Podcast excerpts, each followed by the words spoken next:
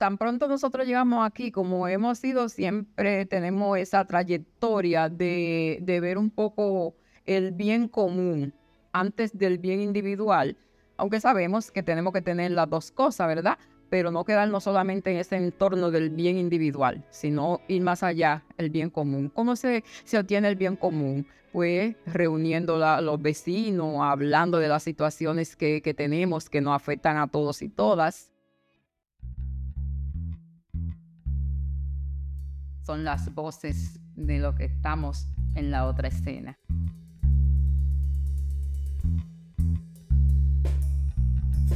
Bienvenidos al cuarto y último episodio del podcast La Otra Escena, desarrollado por la Clínica Legal Psicológica conocida como La Clínica. Mi nombre es Patricia Novo Ortega. Y el mío es Pelina Ramos Negrón. Y somos las moderadoras de este podcast. El episodio de hoy lo titulamos Ante crisis y desastres, transformaciones internas y colectivas. Las transformaciones que propone la otra escena son las que experimentamos desde abajo, desde adentro, desde lo individual y en lo colectivo, desde la empatía y la solidaridad, desde la escucha, el amor y los cuidados, desde los derechos humanos y de la tierra y de los seres que no son humanos, pero están vivos y nos acompañan, desde la interdependencia y lo común, desde la disidencia y la agencia, desde la potencia y la multiplicidad, desde la descolonización, la transformación y la desesencialización de los sistemas de dominación patriarcal Proponemos comunidades y estados que cuiden y nos cuiden. Proponemos transformaciones jodidamente tiernas. Yo entiendo, y puedo decirlo así sin que me quede nada por dentro, que el huracán María trajo algo positivo. ¿Qué trajo positivo? En primer lugar, visibilizó no solamente la situación de las villas de San Isidro, háblese de Villa Hugo 1, Villa Hugo 2 y Vallejir. ¿Qué otra cosa trajo muy, muy positiva para nosotros? la clínica legal psicológica. La comunidad de San Isidro, aunque inmersa en un abandono por años, está consciente de su poder de reunión, de acción y de movilización. Y lo tienen mucho más claro luego de enfrentar tantas barreras estructurales en el proceso de recuperación en el que todavía nos encontramos, después del impacto de los huracanes Irma y María, según compartimos en el pasado episodio. Comunidad que lleva 36 años de discriminación, de humillaciones, de olvido, Anteriormente indicamos que los estados tienen el deber de garantizar unos criterios mínimos para que las personas puedan acceder a una vivienda digna y que estos criterios establecidos desde el derecho internacional toman en cuenta que la vivienda es un derecho humano del que se derivan otros y que sin vivienda es difícil poder acceder a derechos fundamentales como son la educación, la salud, conseguir un empleo o simplemente disfrutar de una vida digna. El abandono del Estado, al no asegurar el acceso a servicios básicos, no responder o no hacer presencia en momentos de desastres ambientales, negar el acceso a servicios gubernamentales, a la información pública, a la participación ciudadana, es una muestra clara del prejuicio y la discriminación en contra de las personas que conforman las comunidades de San Isidro y Ushuaia. No existe por parte del Estado una respuesta diseñada para atender las necesidades de la mayoría de las personas en el país, de los sectores más empobrecidos vulnerabilizados y abandonados. Y tampoco existe un interés real del Estado en cambiar las condiciones de estas personas. Ha sido un abandono consciente y prolongado.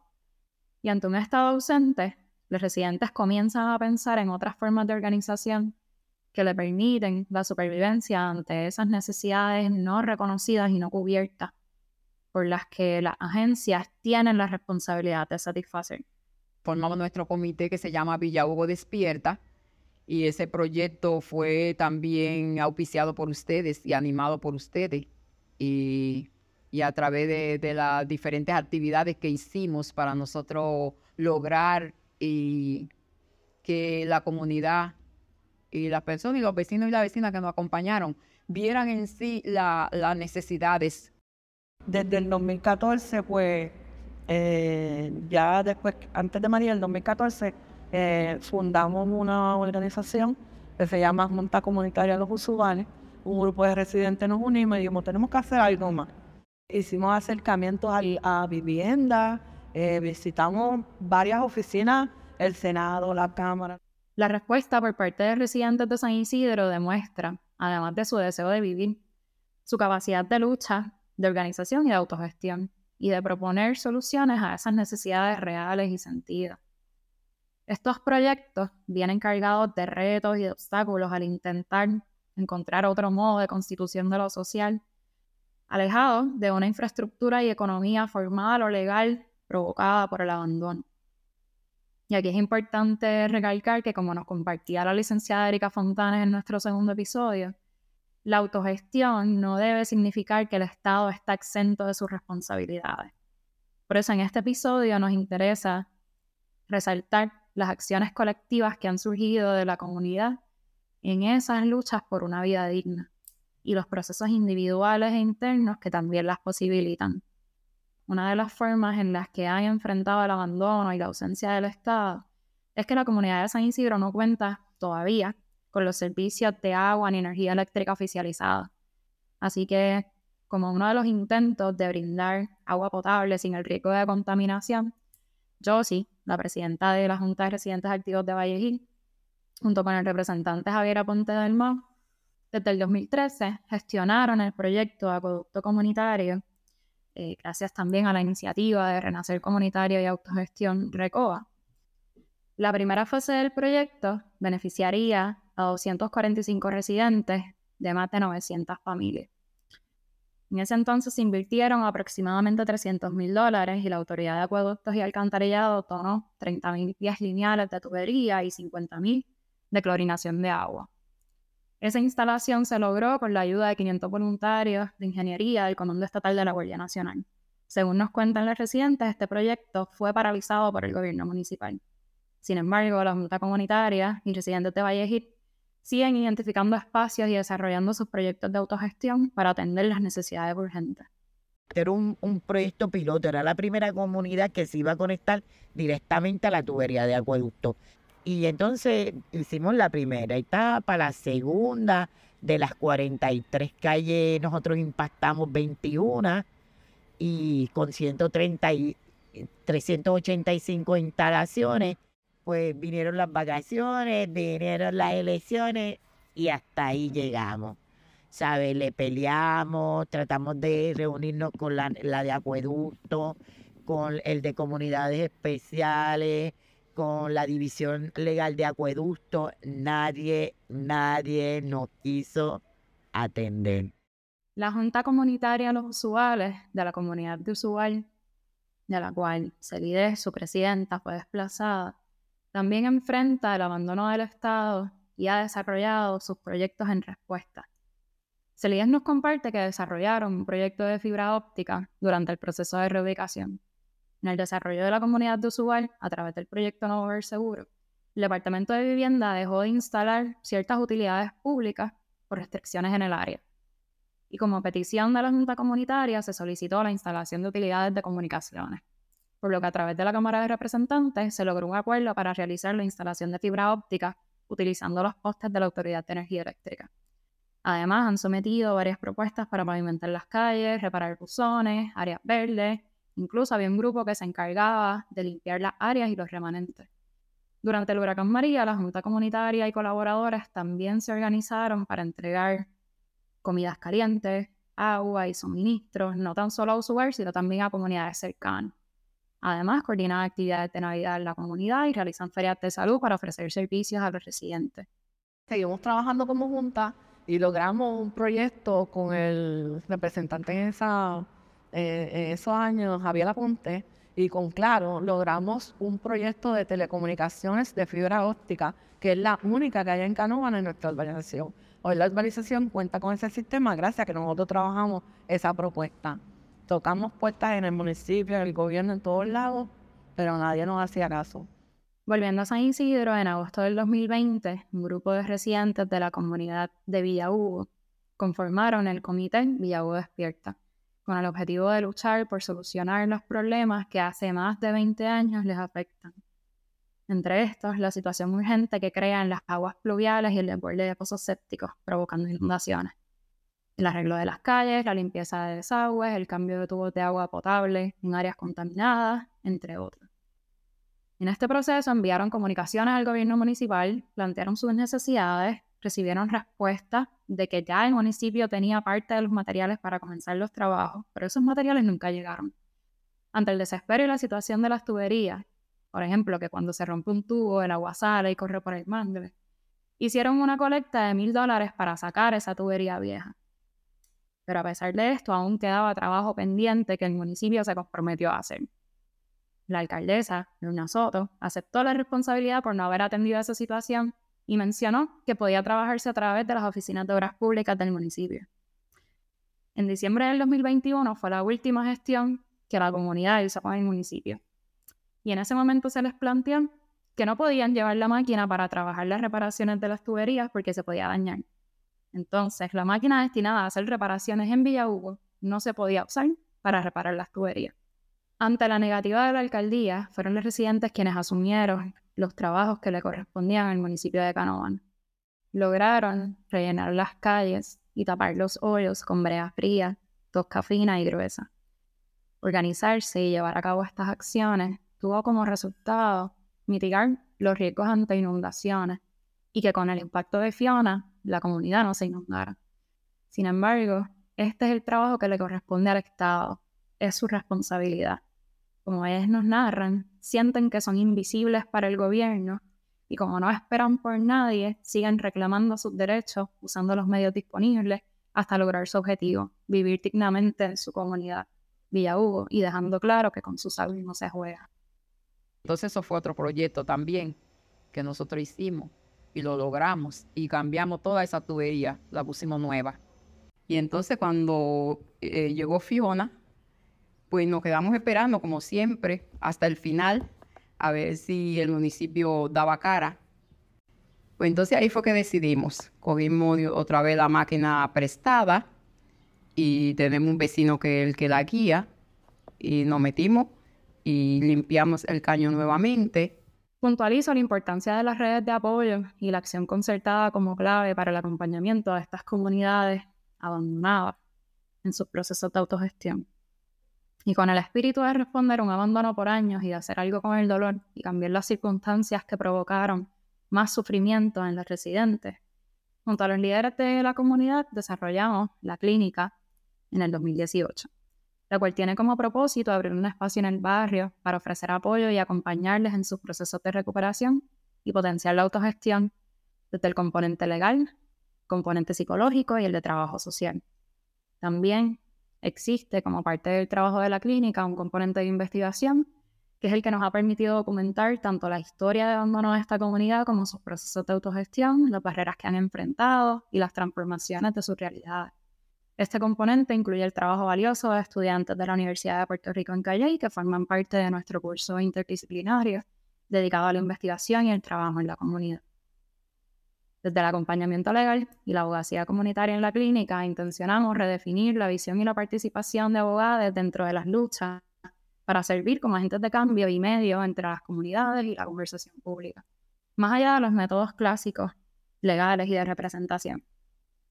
Este es el trabajo de nosotros como agentes activos en las luchas junto con las comunidades. Y es nuestro propósito al atender las situaciones de la comunidad. Por un lado, estar presentes y apoyar desde una escucha empática, desde el amor y la ternura, sus necesidades, saberes, ideas y propuestas para atender y transformar sus realidades desde el espacio individual de las orientaciones legales, en temas y asuntos concretos. Y por otro, ser herramienta y facilitación en los espacios que se proponen y se crean a nivel colectivo para desarrollar las estrategias de abogacía que sean necesarias para sostener estos reclamos al Estado y desarrollar propuestas para atender necesidades en común que afectan a todos los sectores, reconociendo que los residentes son los agentes principales en su transformación social.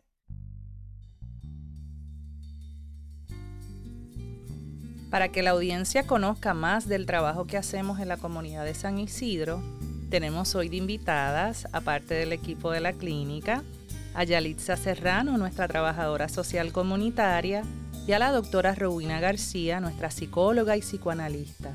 Bienvenidas a ambas.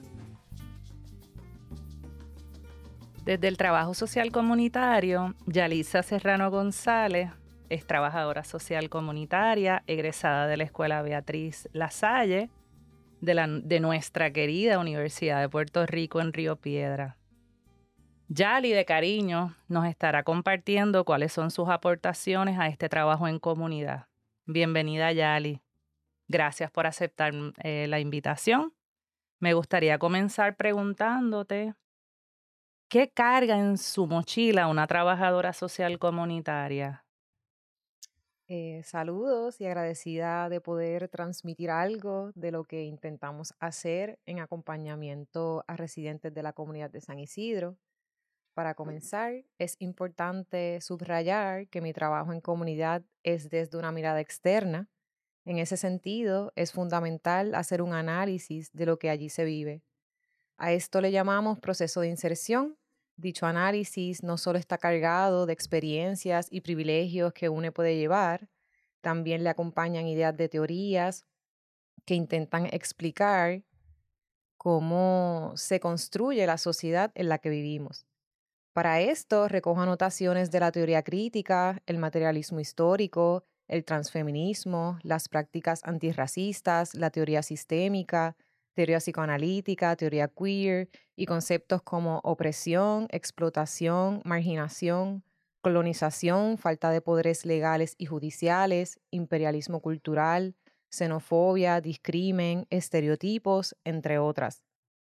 También nos encaminan modelos comunitarios como lo es la acción social y el desarrollo comunitario. Y en fin, buscamos partir de un marco conceptual que convoque a la transformación social basada en derechos humanos y sociales, la justicia social, la ética y el amor. Pero, ¿cómo logramos que esto se vaya entendiendo en arroz y habichuelas como la gente habla? Bueno, pues nosotros reconocemos la sabiduría de todas las personas, en especial esas que se las tienen que ingeniar para sobrevivir tanto atropello. Utilizamos la educación popular como punta de lanza para promover ciertas discusiones e intercambios de saberes. En ocasiones basta con escuchar y partir de eso que en conjunto se dialoga para lograr un mayor alcance a diferencia de una presentación informática y formal de algún tema particular. Gracias, Yali. ¿Verdad? ¿Qué, ¿Qué recibes de los y las residentes en esos primeros acercamientos que tú haces, pensando también, ¿verdad?, en lo que hablas de esa transformación social? Eh, los referidos que he recibido han sido por parte de la psicoanalista o del liderato comunitario. Eh, la mayoría han sido de personas adultas mayores que requieren de apoyo urgente o a corto plazo. En algunos casos está ausente toda la posible red de apoyo que esta persona pueda tener, entiéndase familia, gobierno, municipio, programas de salud, entre otras. Algunas personas han solicitado acompañamiento psicosocial por alguna situación de necesidad básica, o por soledad, condiciones crónicas de salud, que más son de cuidadores, entre otras. Hago visitas al hogar de estas personas, les entrevisto, ofrezco seguimiento, realizo referidos y en ocasiones, ¿verdad? Se ha logrado cambiar la calidad de vida de algunas de estas personas. El contar con un liderato que camine a diario la comunidad ha sido pieza clave para el éxito de esta red de apoyo.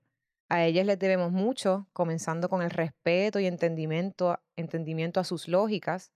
En muchas ocasiones, ese trabajo a nivel individual tiene ese elemento de asistencia, pero cuando tienes a una persona adulta mayor tirada en el suelo, sin nadie que le ayude a movilizarse, te das cuenta de que hablamos de salvar vidas en algunas ocasiones.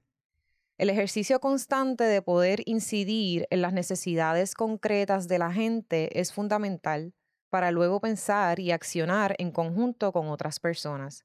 Si se está pasando hambre o perdiste tu techo por el paso de una tormenta, pues esas son prioridades que se deben atender. Quisiera aprovechar esta oportunidad para visibilizar el abandono que hay, ¿verdad?, para con las personas adultas mayores en nuestro país. En los pasados años hemos visto cómo familias migran a causa de los estragos de la Junta de Control Fiscal y el robo legal por parte del sector politiquero. En plena pandemia cerraron los pocos espacios para nuestra vejez, ¿verdad? Eh, y básicamente les dejaron a la intemperie. Sabemos también de la negligencia por parte de las agencias gubernamentales y privadas.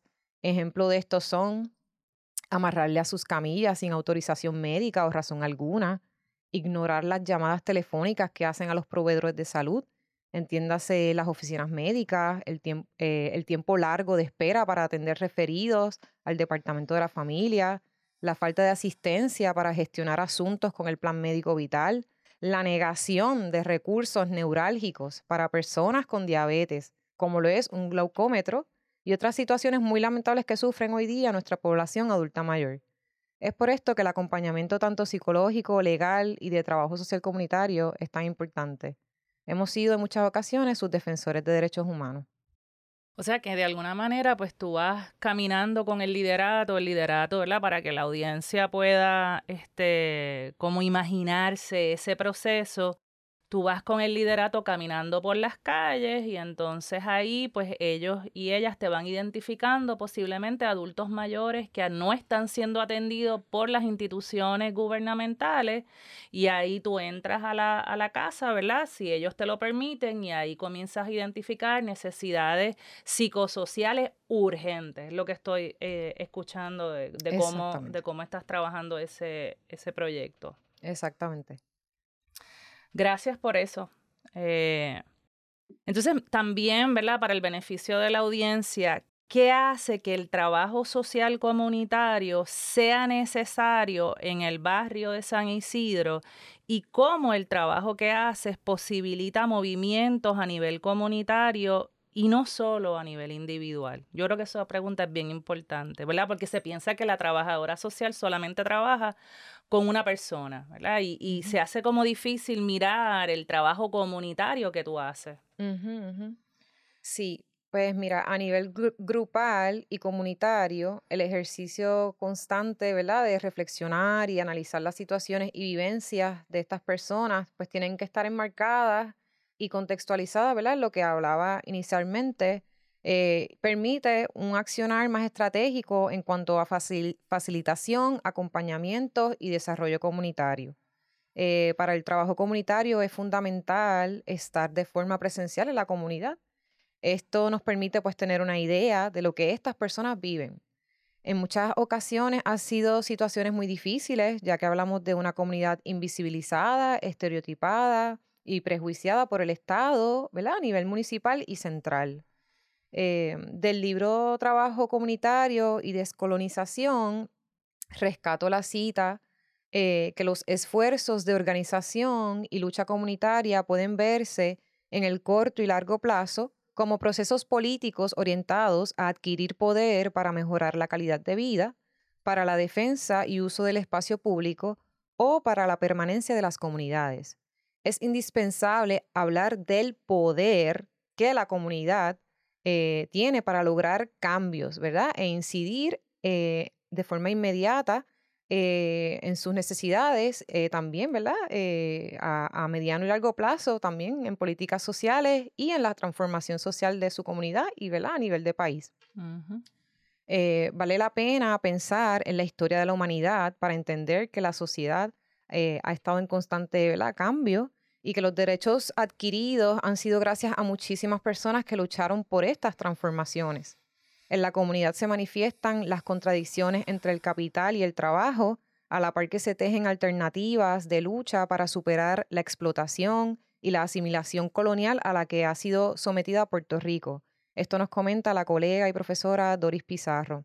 Y sin duda alguna es en esas contradicciones donde la creatividad y el arte se manifiestan para lograr estrategias que permitan un trabajo comunitario según la particularidad de la misma.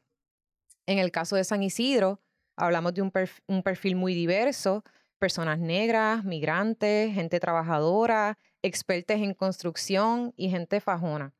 Por otro lado, las calles tienen más cráteres que la luna y no cuentan con brea. Cada vez que pasa un carro, el polvorín es lo que se respira. Eh, hay un problema grave de vivienda digna, casas que parecen escombros y donde vive gente.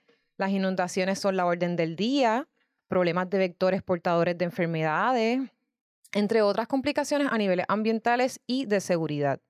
Es importante mencionar que el antiguo alcalde Chemo Soto eh, que ya se ha mencionado, ¿no? Eh, padre de la actual alcaldesa, fue quien incentivó y otorgó los, los permisos, ¿verdad?, para que las personas vivieran en este humedal. Eh, una situación histórica muy parecida a la de nuestros hermanos del G8 del Caño Martín Peña. Sí, gracias por recordar ese contexto histórico que nosotras hemos este, hablado en otros momentos y en las presentaciones que hacemos, porque es una manera de visibilizar que esta situación fue provocada, ¿verdad? Por, por, por el mismo eh, municipio, por el mismo gobierno municipal. Entonces, eh, Yali, ¿qué iniciativas o proyectos se han podido desarrollar desde las gestiones del trabajo social comunitario allá en San Isidro, verdad? Que, eh, que has podido eh, articular eh, en tus visitas semanales.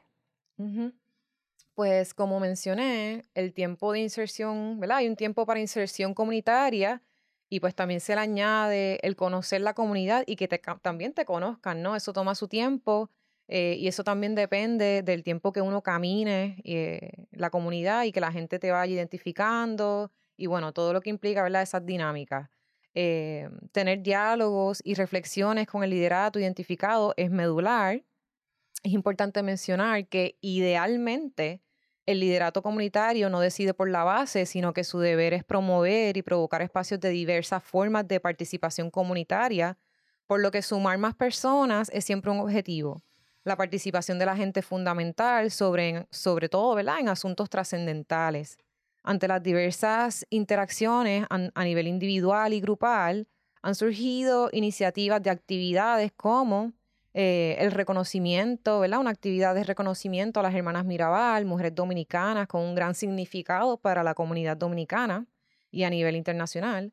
El apoyo a mesas de trabajo para continuar la planificación comunitaria, eh, próximamente tendremos un curso para desarrollar promotores y promotoras de salud en la comunidad, un futuro proyecto de alfabetización de adultos que lo estamos visualizando para agosto.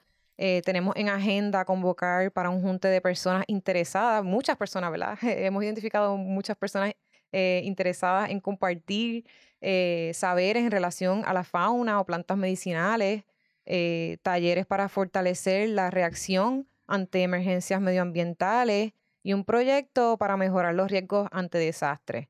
Todo este trabajo mencionado se ha ido desarrollando y planificando en tan solo un año de acompañamiento de trabajo social, por lo que el seguimiento ¿verdad? de forma consistente es imprescindible para la facilitación y el acompañamiento de los procesos pues, antes mencionados. Sí, Yali, yo creo que este primero, ¿verdad? Te doy las gracias por el trabajo extraordinario que has hecho, por tu, por poner el cuerpo ahí en la, en la comunidad, por estar semanalmente hablando con, con el liderato, eh, tanto mujeres como, como hombres, haciendo preguntas importantes eh, a los residentes, eh, ese proceso de, de indagación y, y ese, esa mirada crítica ha sido fundamental, ¿verdad?, para establecer lazo en la comunidad. Y yo creo que pensando en, en, cómo este gobierno y este sistema capitalista que lo que hace es desanudar el lazo, pues el trabajo que tú estás haciendo, ¿verdad? Eh, es crear posiblemente un lazo en la comunidad y eso nos da el puente, ¿verdad? Para seguir trabajando eh, y, y el puente sobre todo para eh, eh, tener la conversación con la psicóloga y psicoanalista, la doctora Rowina. Así que agradecida por tu trabajo.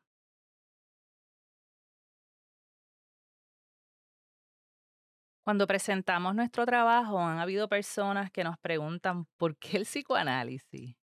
¿Qué ofrece el psicoanálisis en estos tiempos? ¿verdad? Como si el psicoanálisis fuera algo del pasado. Otra pregunta que nos hacen es cómo el psicoanálisis dialoga con el feminismo, con el trabajo antirracista y decolonial. Para mí, estos tres enfoques tienen el mismo punto de partida. Primero, el respeto por lo humano. Segundo, la no aceptación de esas condiciones sociales y culturales que hemos compartido a través de los episodios y al inicio de este, como nos compartía Belinés. Y tercero, el reconocimiento que esas condiciones producidas por nosotros mismos se pueden cambiar y se pueden transformar. Nosotros como seres humanos tenemos muchas cosas en común. Somos seres que nacemos en un universo marginal formado hace millones de años. Somos seres que crecemos en la tierra, dependientes del sol, del aire, del agua.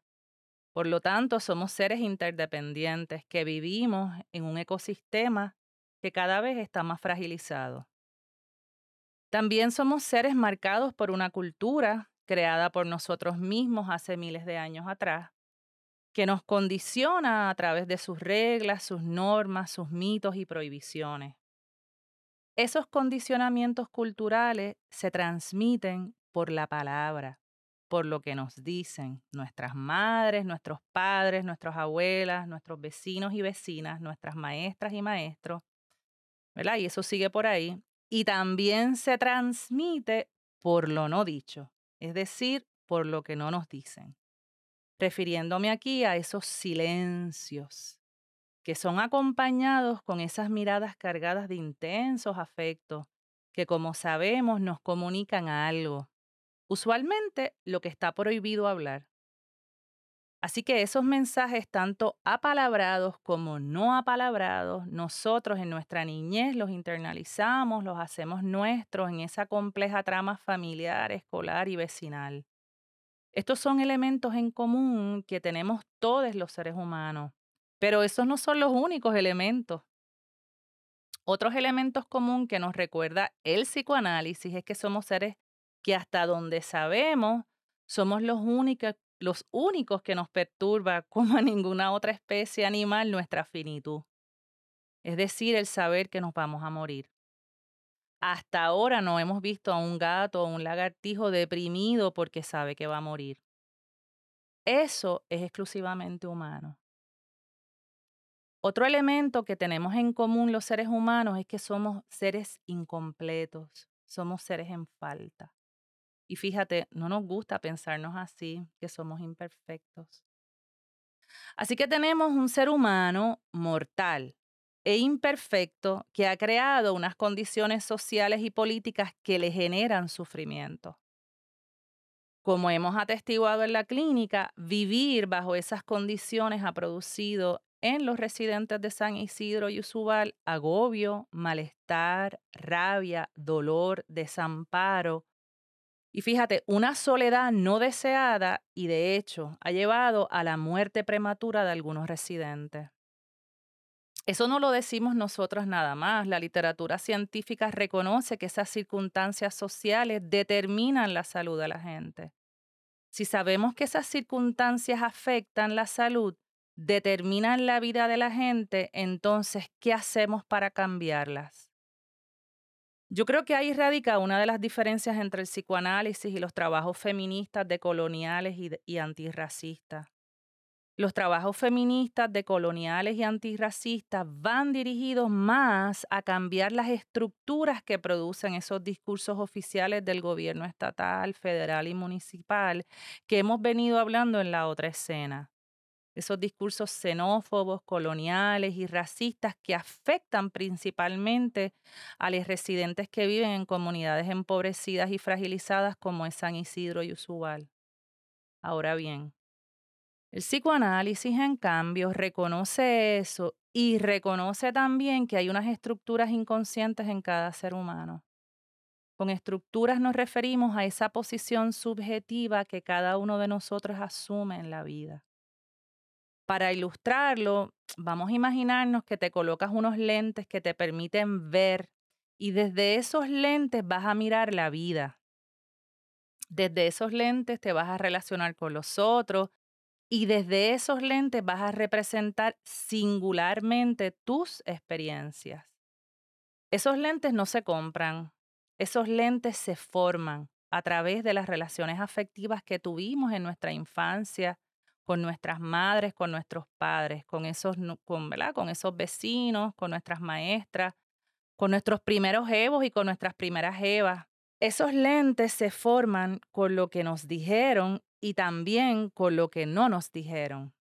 Entonces, esos lentes que se formaron en la infancia los seguimos usando en nuestra adultez. Y desde esos lentes miramos, vivimos y padecemos la vida. Entonces, ¿cómo esto se relaciona con los procesos de recuperación que hemos estado hablando en este podcast? El psicoanálisis freudiano lacaniano nos plantea que los discursos sostienen ciertas formas de vínculo social. Como hemos traído en episodios anteriores, vemos en, e, en un estado con cada vez menos injerencia en su función de proteger y garantizar unas condiciones dignas para la vida. Luego de María vimos cómo el gobierno utilizó ese discurso de resiliencia muy afín con el discurso capitalista, neoliberal e individualista, de que todo lo podemos, de que vamos para adelante, de que nos vamos a levantar. ¿Se acuerdan, de los lentes que hablé anteriormente? El ser humano, como le decimos en psicoanálisis. El sujeto, sin saberlo, sin darse cuenta, es decir, inconscientemente se identifica con ese discurso, lo incorpora a sus lentes y se sujeta a ese discurso. Entonces, ¿qué pasa? Comienza a mirarse a sí mismo desde ahí, desde ese discurso. Comienza a exigirse o a demandarse desde ahí, desde ese discurso. Esas exigencias, lamentablemente, si no las cuestionamos, si no las indagamos un poquito más, si no las trabajamos, no van a cesar y eso produce sufrimiento. Les quiero compartir un ejemplo para poder ilustrar lo que, lo que he venido planteando. Me recuerdo que en María yo este, visité con una brigada salubrista este, una comunidad. Eh, allí conocí una mujer pescadora en esa comunidad que junto a su esposo tenían una pescadería la conocí en la iglesia donde estaba llevando a cabo la feria de salud. Ella estaba repartiendo café a, los residentes que estaban esperando a ser atendidos por los médicos y las médicas. En nuestra conversación me, compartió lo que había perdido. Recuerdo que me dijo, y, y quiero citarla, ¿verdad? Yo perdí mis ropas, zapatos, lavadora, secadora, mi carro, mi pesca y las neveras, refiriéndose donde guardaba la pesca pero enseguida me dice, eso son cosas materiales, eso no importa, por lo menos estamos vivos. Y yo le contesté, sí. Mi recuerdo es que esa pregunta movilizó algo en ella y empezó a llorar. Enseguida me dice, no puedo llorar, aquí me necesitan, tengo que estar fuerte, eh, no me puedo perder. Me quedé mirándola y le invité a hablar.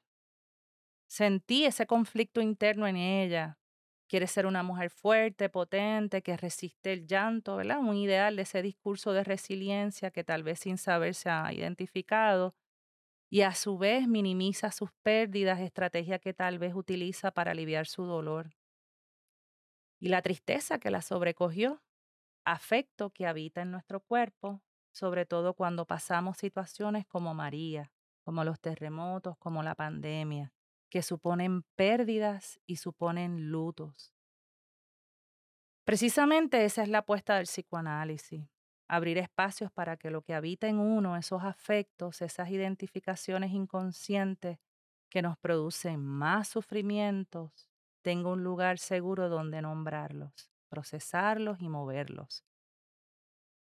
Pues para hablar del psicoanálisis tenemos a la psicóloga clínica y psicoanalista que lleva ya cinco años con nosotras, la doctora Rowena García Anton Giorgi, nacida en Yauco, Puerto Rico, allá en el sur, Posee una formación doctoral del programa clínico del Departamento de Psicología de nuestra amada Universidad de Puerto Rico en Río Piedra. Así que todas las que estamos aquí en la clínica somos egresadas de la Universidad de Puerto Rico. Forma parte del taller del discurso analítico de Puerto Rico y del foro del campo lacaniano de Puerto Rico también. Hola, Rowena, bienvenida y gracias por aceptar participar de este último episodio de La Otra Escena. Para que nuestra audiencia sepa cuando hablamos de psicoanálisis, ¿a qué nos referimos? Saludos en particular a residentes de la comunidad San Isidro en Canóvanas, Puerto Rico. Agradecida por la invitación a poner en palabra una apuesta. Pues según Freud en conferencias de introducción al psicoanálisis, eh, texto de principios del siglo XX, en el tratamiento analítico no ocurre otra cosa que un intercambio de palabras entre analizado y analista. Espacio donde el paciente habla, cuenta sus vivencias pasadas y sus impresiones presentes. Se queja, confiesa sus deseos y sus mociones afectivas. En mis palabras, una formación, una práctica clínica basada en el objeto del inconsciente y en torno a la falta en ser como condición humana. Entonces, en la formación freudiana lacaniana es un método eh, que podría decir que parte de una conceptualización del humano como un no todo racional o funcional, em, de un aparato psíquico que permite pensar aspectos singulares, estructurales, em, que permite posicionarnos en varios discursos deterministas, inatistas o culturalistas y pues este pseudo problema eh, entre la mente y el cuerpo. Y también remite a una escucha del pato singular, ¿verdad? Del padecimiento o sufrimiento del sujeto como efecto de un malestar en sus modos de vida. Entiendo también que atiende a dimensiones de la relación saber-poder y la complejidad que esta relación plantea al clínico en su formación, su práctica y su subjetividad. Implica el trabajo de análisis con la transferencia, siguiendo la técnica de la asociación libre, la interpretación y la posibilidad del desciframiento de síntomas y los modos de satisfacción a través de actos y funciones, entiéndase interpretaciones, puntuaciones o, como diría Lacan, escanciones, en unos tiempos lógicos del quehacer clínico. Este camino y sus coordenadas teóricas, prácticas y éticas eh, puede tener efectos terapéuticos eh, que llamaremos cambios en el hablante, mas también en causar transformaciones en sus modos de vivir, su condición de deseante y seguir viviendo haciéndose responsable de su deseo. Entonces, para el beneficio de nuestra audiencia, la gente que llega al programa clínico, ¿verdad? Llega por algo, eh, como, como parte de los procesos de, ¿verdad? de evaluación del programa clínico en la clínica. Em, yo realizo entrevistas con algunos de los hablantes, como mencionó Rowena, ¿verdad? Eh, para hacer una distinción entre residentes y lo que, y, ¿verdad? y esa persona que llega a ese programa clínico. Eh, eh, y me gustaría este, compartir una cita de una de las entrevistadas que asiste al programa clínico eh, porque esa cita nos puede ayudar un poco a entender cómo es que llega la persona al programa clínico. Eh, y, y, cito, dice, lloraba todos los días. Yo me encerraba a llorar para que mi nena no me viera. Eh, y yo decía, Dios mío, ¿qué es esto? Me miraba en el espejo y yo decía, Dios, ¿Qué voy a hacer? Dame fuerza. Me miraba en el espejo y le dije, dame fuerzas, no puedo, no me puedo caer.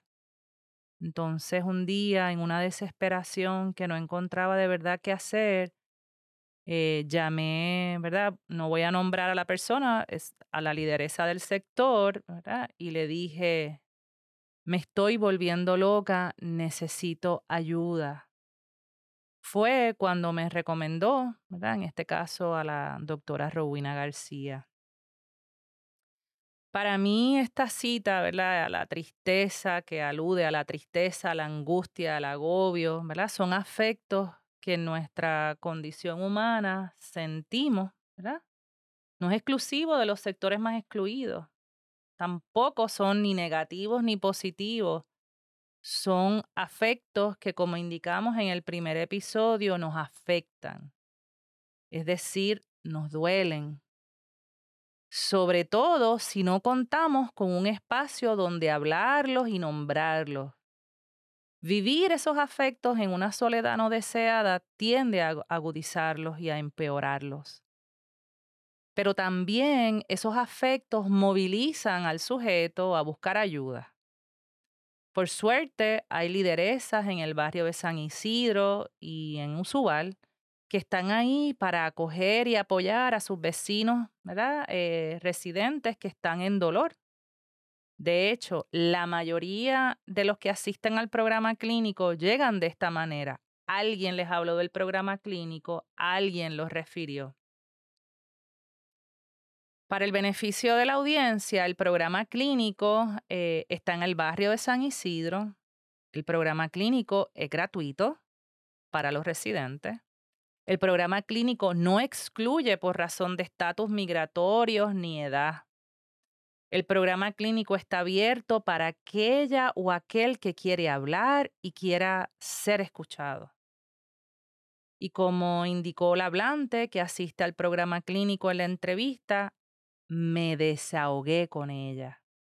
Expresé todo lo que sentía, todo lo que me estaba asfixiando. ¿verdad? Quise traer esa cita de esa entrevista eh, para, como pretexto ¿verdad? para la conversación con Rowena. Este, entonces, Rowena, utilizando ese significante de asfixiando, pregunto, te pregunto, ¿qué ofrece el programa clínico con enfoque psicoanalítico que es distinto a otras modalidades terapéuticas? Te escucho, pienso en el asunto de la entrevista, ¿no? Y la diferencia de lo que el espacio clínico provee, ¿verdad? Que es un espacio de trabajo con la transferencia sobre todo. Más adelante espero poder, ¿verdad? Elaborar más, pero a partir del sujeto del inconsciente pienso que es una gran pista práctica teórica del psicoanálisis. Gracias a la lectura y enseñanza de teóricos, pienso en Lacan, en Braunstein, Colette Soler, eh, Gómez, entre otros, el inconsciente está estructurado como un lenguaje y el sujeto, por efecto de la estructura, está sujetado a unos significantes que pues, le permiten constituirse o signarse en cultura. Además, unas vivencias afectivas que muchas veces quedan sofocadas, expulsadas de la conciencia por el proceso que conocemos como represión y que requerirá de un trabajo. Así que te escucho en el caso, ¿verdad?, de, de la entrevistada, y em, no dejo de pensar en la palabra hablante, no dejo de pensar en la palabra acompañamiento em, y eh, de esta apuesta por un espacio de escucha, ¿verdad? Que como muy bien planteas, ¿verdad? Em, daría paso ¿no? a la palabra.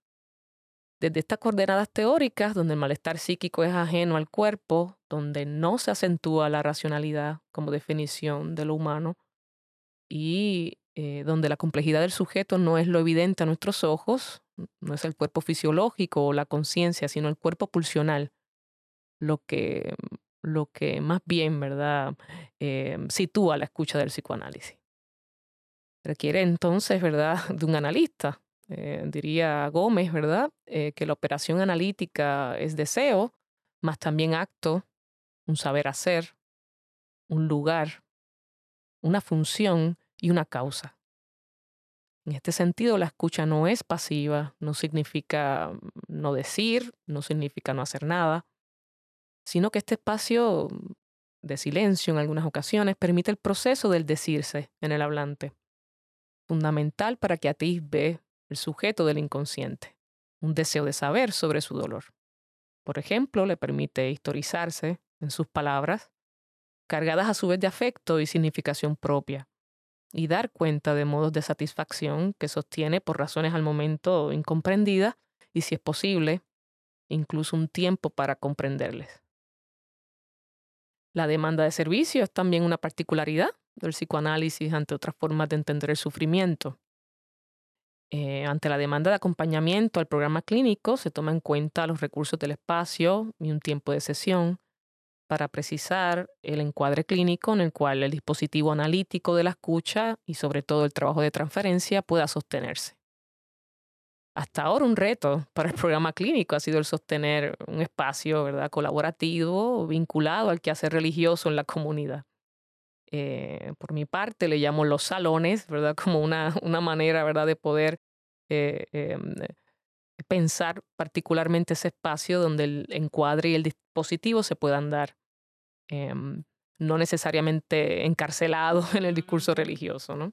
Así que ciertamente entendemos que un espacio autónomo podría brindar otras formas de encuadre clínico, y esto se ha hablado y sugerido en reuniones de equipo de la clínica legal psicológica, y por ahora, ¿verdad? Continuamos con el espacio viabilizado por las lideresas, con el compromiso eh, para que lo fundamental insista, también, ¿verdad? Cabe destacar que es importante mencionar el caso por caso de la clínica psicoanalítica. No se trata de homogenizar la experiencia del sufrimiento, sino más bien partir eh, de su diversidad y su singularidad.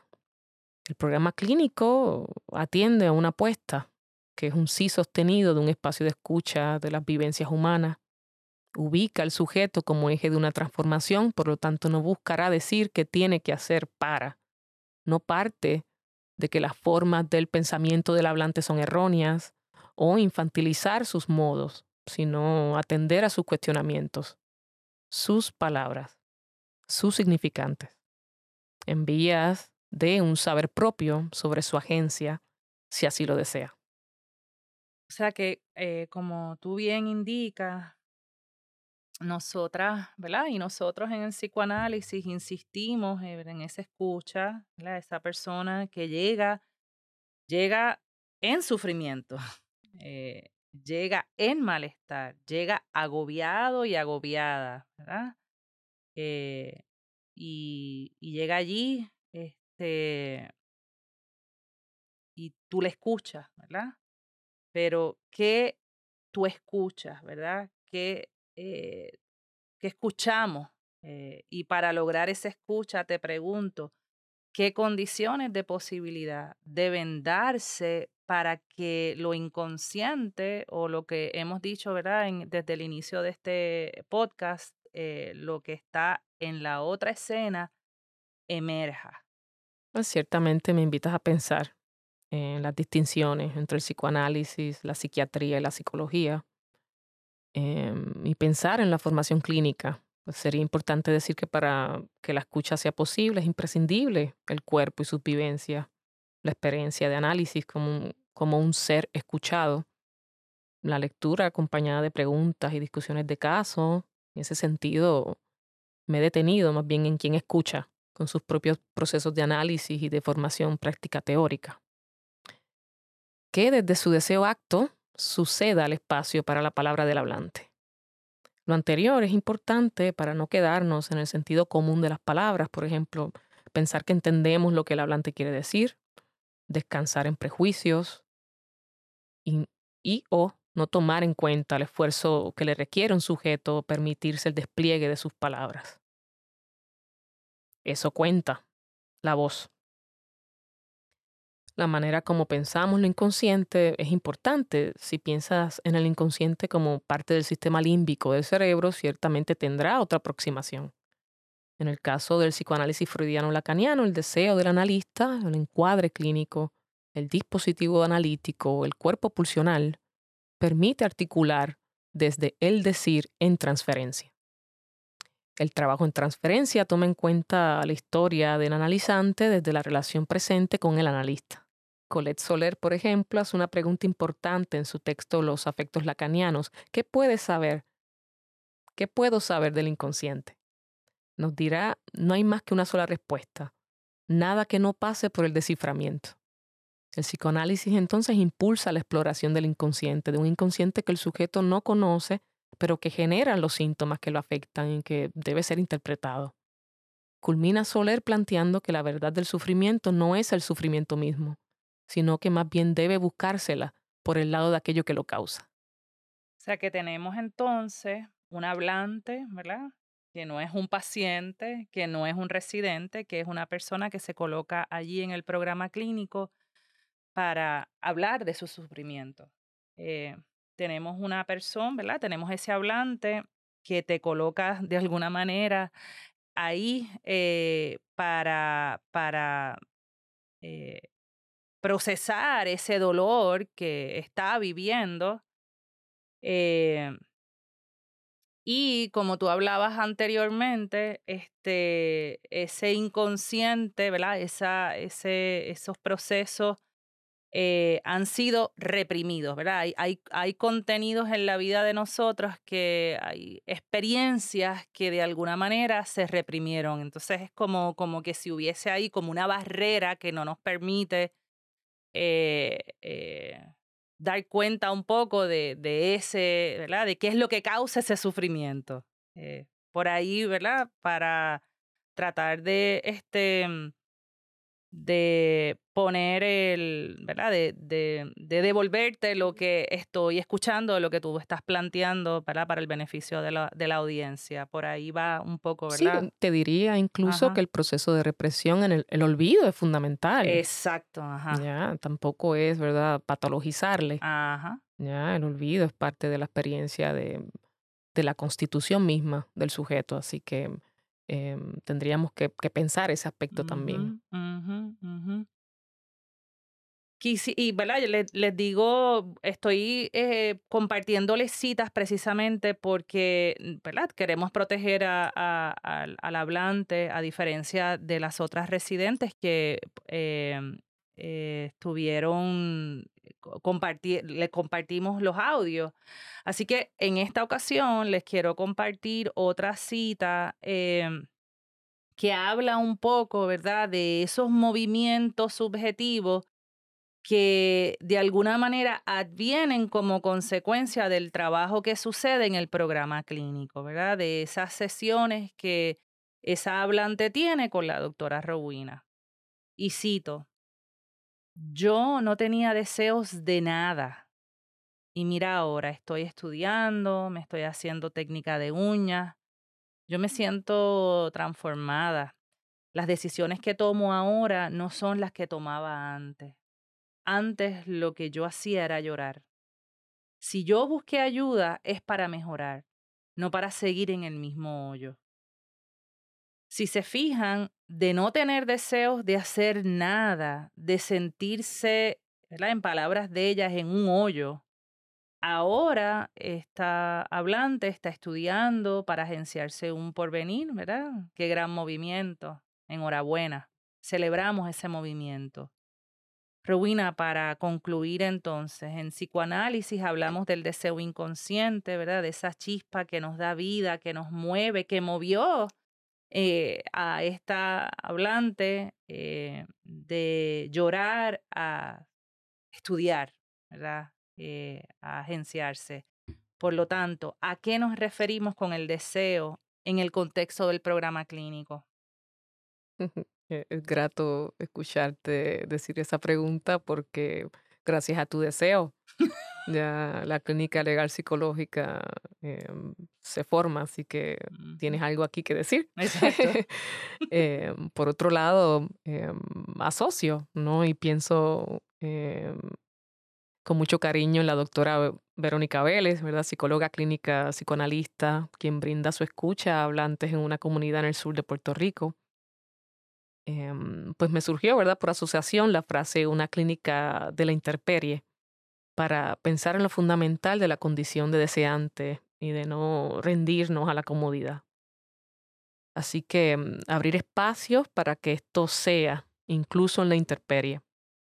Imposible. Pienso, ¿verdad?, en el excelente trabajo, ¿verdad?, de Vélez, como ejemplo de que el deseo irrumpe allí donde la tradición dice que no. Eh, y que la función entonces del deseo en el dispositivo analítico es sobre todo la de brindar un espacio para la escucha atenta a pesar de las condiciones adversas, poco ideales, eh, y de un hablante que tal vez diga no saber, ¿no? pero que dando cuenta eh, de sus palabras, de sus repeticiones, de sus actos, toma la ruta de otras frases, cambios de verbos, nuevos tiempos, nuevos actos a su tiempo. El sujeto sabrá de su deseo. Eh, queda propiciarlo. Así que hacer presencia, eh, no desesperar en la urgencia de una palabra, no reaccionar imaginariamente a lo que se supone. Eh, pienso además en no dejar de cuestionar el quehacer clínico y nuestros propios empujes. Lo entiendo indispensable para seguir pensando el camino. Qué linda. Gracias, Rowena, por las aportaciones a este episodio, sobre todo lo que has puesto ahí, ¿verdad? Como le dije a Yali, tú también has puesto el cuerpo, tu escucha, y realmente tú sí sostenidos, ¿verdad? Los hablantes del programa clínico en el barrio de San Isidro dan cuenta eh, de esos movimientos y de esas transformaciones que, que de alguna manera... Eh, te permiten eh, conectar ¿verdad? con un deseo. Gracias. Deseo. Gracias a ti. Gracias. La clínica ha puesto un acompañamiento sostenido que va desde lo individual a lo colectivo, reconociendo los saberes de la comunidad, priorizando la importancia de movernos a la escena donde se viven, sienten y experimentan las realidades de esas personas a quienes acompañamos, a escuchar desde la empatía a esas voces que por años no han sido escuchadas, a poner los cuerpos en compañía de sus afectos y atender cómo les afectan a nivel individual, potenciando a su vez sus acciones a nivel colectivo. Porque desde la clínica no entendemos otra forma de lograr transformaciones a nuestras realidades y en contra de un gobierno que nos mata que no sea desde la ternura. Desde la clínica y la comunidad exigimos al Estado reparación por el abandono, el discrimen, la ausencia y el sufrimiento al que han sido sometidas comunidades en Canóvana durante los últimos 30 años. Exigimos que se asuma responsabilidad por las muertes de residentes en momentos de desastre, las que se han documentado de manera oficial, las que la comunidad no olvida y las que en cinco años de trabajo en la clínica seguimos documentando. Entre las personas en San Isidro se siguen muriendo por habitar un espacio geográfico abandonado. Y la otra escena lo seguirá documentando. En una próxima temporada seguirá haciendo espacio para que estos reclamos salgan de la comunidad y lleguen a donde sea necesario.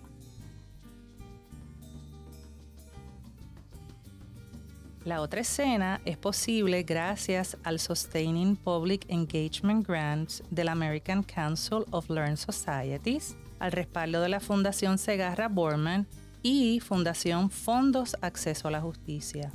Esta primera temporada se desarrolló bajo el concepto de la doctora Patricia Novo Ortega y la licenciada Belinés Ramos Negrón. Dirección, la doctora Patricia Novo Ortega, acompañada de la asesoría de Omar Reyes Patsoct. Dirección técnica y postproducción estuvo a cargo de Auditorium. El sonido estuvo a cargo de Juan Carlos Novo Ortega tocando el bajo, Oscar Muñoz en la batería y James Gordon en la guitarra eléctrica. Arte de la otra escena es a cargo de Kami Torres Hernández. Agradecemos el apoyo del Instituto de Investigaciones Interdisciplinarias de la Universidad de Puerto Rico en Calley, a las estudiantes Nilmarilis Torres Reyes, Cassandra Sierra Rivera, Gidalis Rivera Serrano, Sorilis Santiago Rosario y otros estudiantes que han participado de este curso interdisciplinario como Michelle Rivera Colón y Cristian Vergara Hernández. Parte del contenido de este podcast viene del trabajo de investigación que llevaron a cabo bajo la supervisión de la doctora Patricia Novo Ortega. Agradecemos a la doctora Rosa Fisek Torres por invitarnos a trabajar este proyecto bajo la propuesta de Collective Care. Agradecemos la confianza de las lideresas y los residentes de las comunidades de San Isidro y Usubal en Canóvanas. Esta relación de amor y respeto posibilitó la discusión sobre otras formas de hacerse escuchar desde sus voces y sus experiencias. Reconocemos toda una vida de lucha por sobrevivir y acercarse a disfrutar de una vida digna.